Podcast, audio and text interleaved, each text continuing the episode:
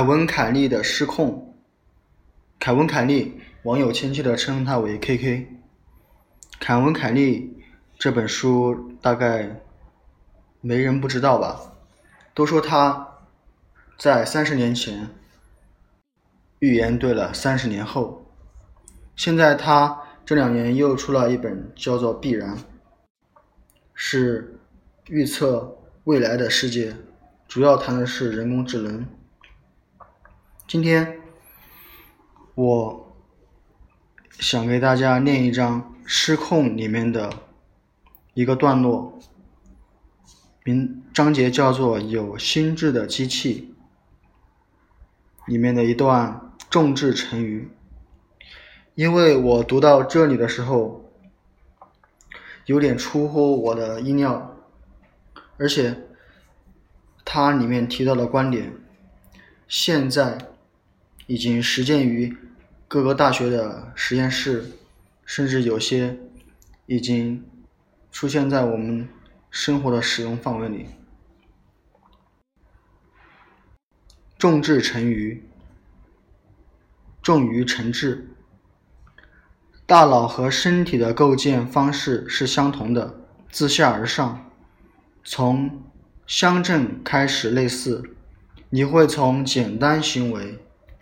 如本能或反射开始，先生成一段能够完成简单工作的神经回路，接下来让大量类似的回路运转起来，之后复杂的行为从一大堆有效运作的反射行为中脱颖而出，你也就此构建出第二个层级，无论第二个层级生效与否。最初的层级都会继续运作，但当第二级设法产生一个更复杂的行为时，就把下面层级的行为包容进来了。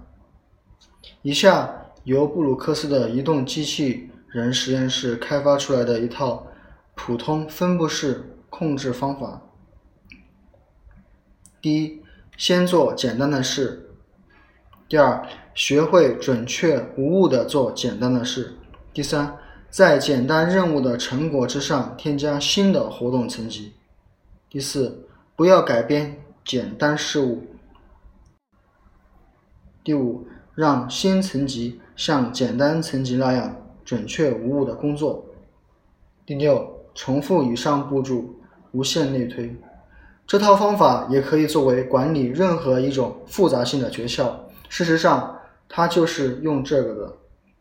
你不会指望依赖一个中心化的大脑来管理整个国家的运转。假如你想修修家里的下水道，还得打电话给华盛顿的联邦下水道修理局预约。你能想象自己会搅起怎样一连串的可怕事情吗？在做某件复杂的事情时，比如治理一人口。或靠两条细细的腿走路。人们最常想到的办法就是按排序列出一个需要完成的任务清单，然后在中央指挥部或大脑的指令下完成这些任务。苏联的经济就是按照这种合乎逻辑却又极其不切合实际的方法运作。某种模式组织内在不稳定性。早在苏联解体之前就显现出来了。中区指挥下的身体，交织这种中央指令型经济，也绝好不到哪里去。然而，一直以来，主流的机器人研发、人造生物、人工智能，走的都是中区指挥的套路。那些头脑中心论的家伙们培育出的机器人，到现在都还没能复杂至可以崩溃的程度。对此，布鲁斯一点也不感到奇怪。布鲁克斯一直努力致力于培养没有中区头脑的系统，以便使系统拥有当得起崩溃的复杂性。在一篇论文里，他把此类没有中区的智能称之为“非理性智能”，其含义非常生动而微妙，语带双关。一方面，这种基于自下而上层的累积结构的智能本身，并没有用于进行推理的机制。另一方面，这种智能的涌现也毫无推理的可能可遵循。苏联的崩溃并非因为中央集权体制扼杀了经济，而是因为所有由中央控制的复杂系统都僵化且不稳定。如果按中央集权控制的模式设计机构、公司、工厂、生物体、经济，还有机器人，那他们都难以繁荣下去。是啊，我听叫你咕隆了。作为人类，难道我们有一个中央大脑吗？人类有大脑，但它既非既非中央集权，也没有所谓的中心。认为大脑中认为大脑有一个中心的想法是错误的，而且错的还很离谱。丹尼尔·丹尼特这样的断言。丹尼特是塔夫兹大学哲学系教授。长期鼓吹意识的功能性视角，意识的各种功能，比如思考，都来自不思，都来自不思值思考的部分。爬虫似的移动机器人所具有的半意识，就是人类和动物极好的样本。据丹尼特的说法，人体内没有一处是用来控制行为的，也没有一处会创造行走。没有所谓的灵魂居所，他说：“如果你仔细看看大脑内部，就会发现这是一所无人居住的空房子。”丹尼特正在慢慢的说服很多心理学家，让他们相信意识是由从一个由许许多多微妙而无意识的神经路构成的分布式网络中涌现出来的。丹尼特告诉我，旧的模式认为大脑中存在一处中央位置。一座隐秘宫殿，一个剧场，意识都是从那里产生。也就是说，一切信息都必须提交给一个特使，以使大脑能够觉察这些信息。你每次做出有意识的决定，都要在大脑峰会上得到最终确认。本能反射例外，他们是穿山而过的隧道，因而得以不参加意识峰会。按照这种逻辑。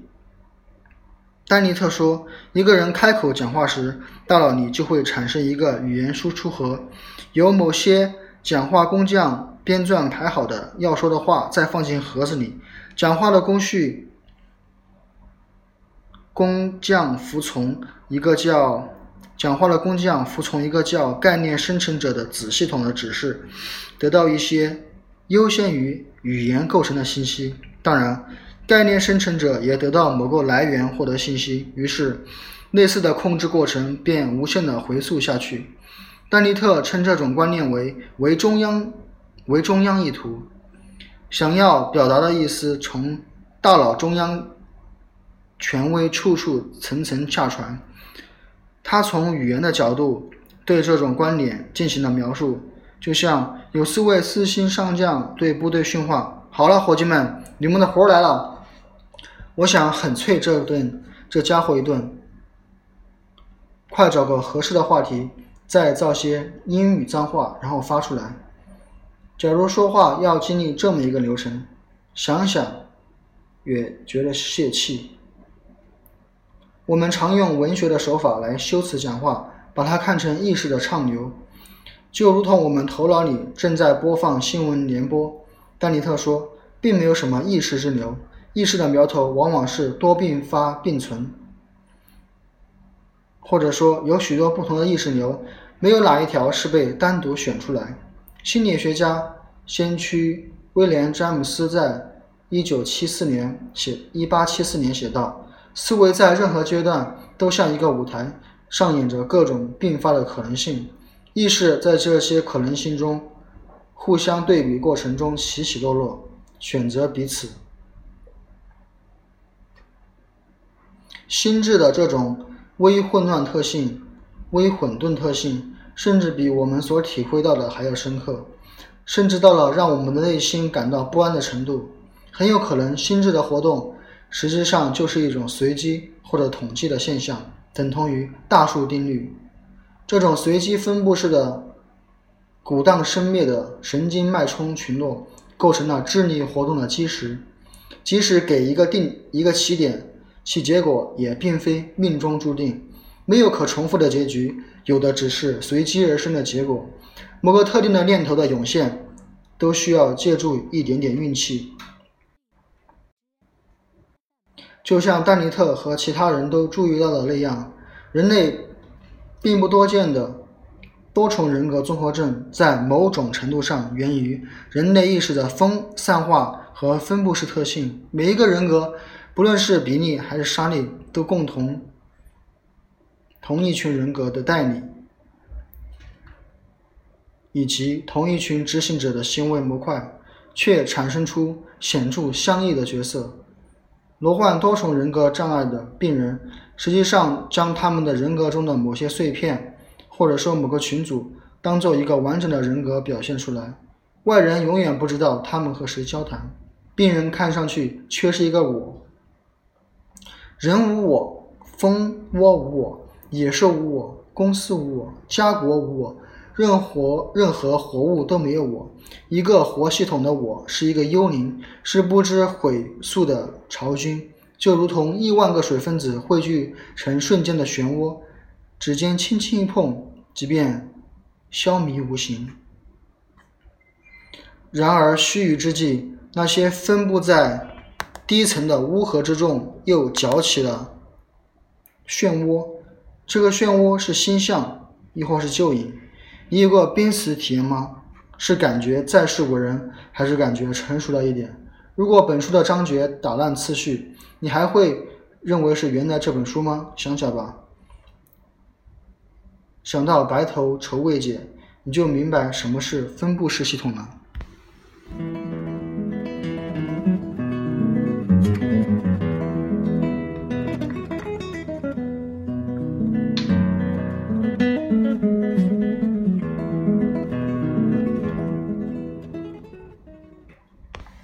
K K 这段从机器人的分布式系统怎样把机器人从最简单的完成了功能，升级到像甚至像人一样复杂的能力，里面同时也提到了整个社会的分工，还有我们人这个生物体本身的行为的逻辑。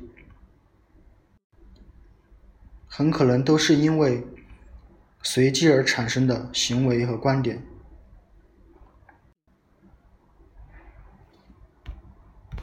K K 这本书，说实话，觉得很难读。他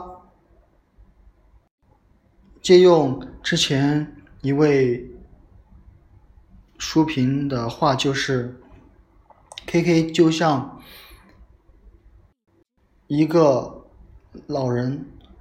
不停在讲故事，他想到哪里就说到哪里，而对你来说，就像你上网一样，从一个网站不停的通过一个链接跳到另一个网站，然后在另一个网站又通过一个一个链接跳到另一个网站。